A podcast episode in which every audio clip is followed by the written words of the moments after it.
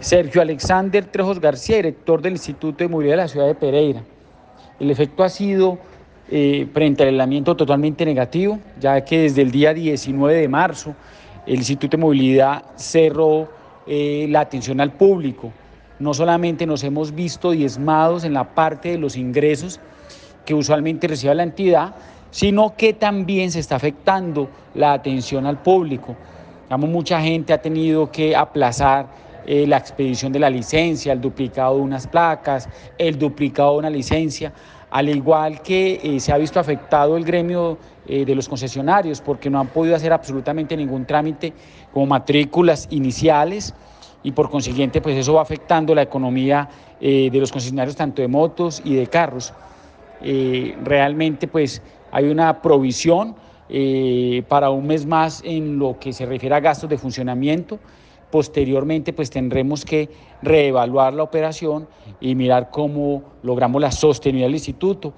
eh, a espera de que el Ministerio eh, de Transporte y la Superintendencia de Transporte permitan abrir nuevamente el instituto con todas las medidas de seguridad. Pero el efecto ha sido negativo tanto para nosotros como para nuestros usuarios.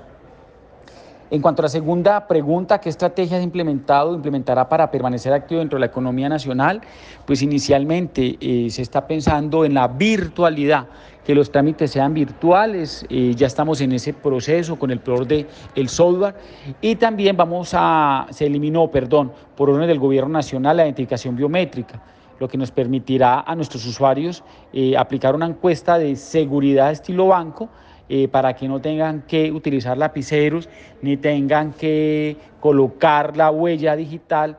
en el huellero para evitar riesgos de contagio. De igual manera, pues ya eh, tenemos pensado ampliar nuestros horarios de atención una vez eh, el Gobierno Nacional autoriza abrir los institutos, iniciar 6 de la mañana hasta las 9 de la noche, porque sabemos que el trabajo está acumulado